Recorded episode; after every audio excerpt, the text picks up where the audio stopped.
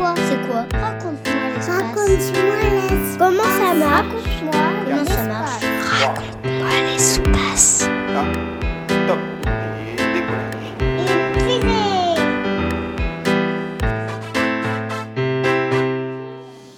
Je m'appelle Elissa, j'ai 10 ans. Est-ce que des personnes qui ne sont pas astronautes pourront aller sur la Lune euh, plus tard? Bonjour Elissa, je m'appelle Sébastien, je travaille au CNES et je m'occupe d'exploration, exploration euh, robotique, c'est-à-dire avec des, des- robots, des, petits ou des gros robots, comme euh, par exemple les rovers qui sont sur euh, Mars actuellement, peut-être euh, entendu parler. Et je m'occupe aussi d'exploration habitée, c'est-à-dire des astronautes.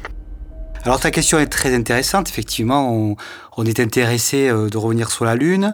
Tu as peut-être entendu parler du programme Artemis, où on cherche à, à faire revenir euh, un homme et une femme sur la Lune avant 2025. Par rapport à ce qui s'est passé a 50 ans, on a envie d'y rester sur la Lune. C'est-à-dire qu'on voudrait construire une base, une maison, pour qu'ils y restent euh, au moins quelques semaines par rapport à ce qu'ils avaient fait avant, où ils restaient à peine quelques jours. Et ça, ça va nous prendre du temps et c'est un métier qui va être quand même réservé à des astronautes de professionnels, c'est-à-dire des gens dont c'est vraiment le métier, qui auront été formés pour ça, qui auront été habitués euh, à travailler dans des véhicules spatiaux, qui sont habitués à réagir s'il y a un problème, comme par exemple un trou dans la station qui ferait qu'ils auraient plus d'air, une fuite d'oxygène, un problème très grave pour eux.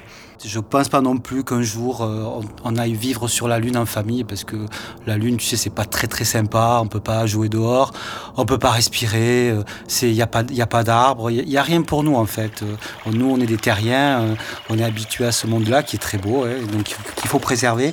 Et la Lune, si on y va, c'est pour travailler ou par curiosité, mais, mais je crois pas qu'on y aille pour s'amuser. Raconte-moi l'espace. Donc Elissa, tu as compris, euh, ça va être difficile euh, pour des gens comme toi et moi d'aller sur la Lune, pour des gens qui ne sont pas astronautes.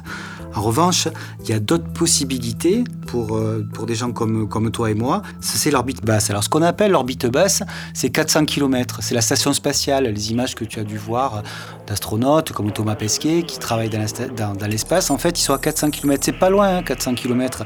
Demain, l'idée, c'est d'y envoyer des gens qui ne seront pas astronautes, donc ce n'est pas le métier, mais qui iront pour faire de la science. On pourra imaginer aussi euh, que des ingénieurs qui fabriqueront des choses compliquées, des choses qu'on ne peut pas fabriquer sur Terre, eux, ils pourront aller dans l'espace pour faire eux-mêmes leur expérience. Donc on deviendra astronaute euh, euh, à mi-temps, juste pour faire l'expérience. Ça ne sera pas notre métier principal.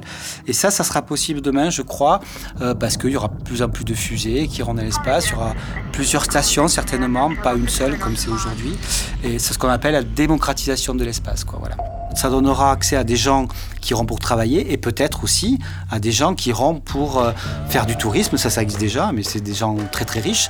Ce qu'on peut espérer, c'est que demain, des gens moins riches euh, puissent aller euh, faire un séjour dans ces stations spatiales et puis voir depuis, depuis l'espace et la Terre ce que tous les astronautes nous racontent comme étant magnifique. Donc Elissa, j'espère avoir répondu à ta question. Tu as bien compris que la Lune, euh, c'était réservé à des gens euh, dont c'est le métier, des astronautes, mais que si tu, es, si tu rêves d'aller sur la Lune, eh ben, il te faut devenir astronaute. Merci Sébastien Bard, sous-directeur exploration et vol habité au Centre national d'études spatiales, le CNES. C'était Raconte-moi l'espace, une série de podcasts produite par le CNES qui répond aux questions scientifiques et spatiales des enfants, petits et grands.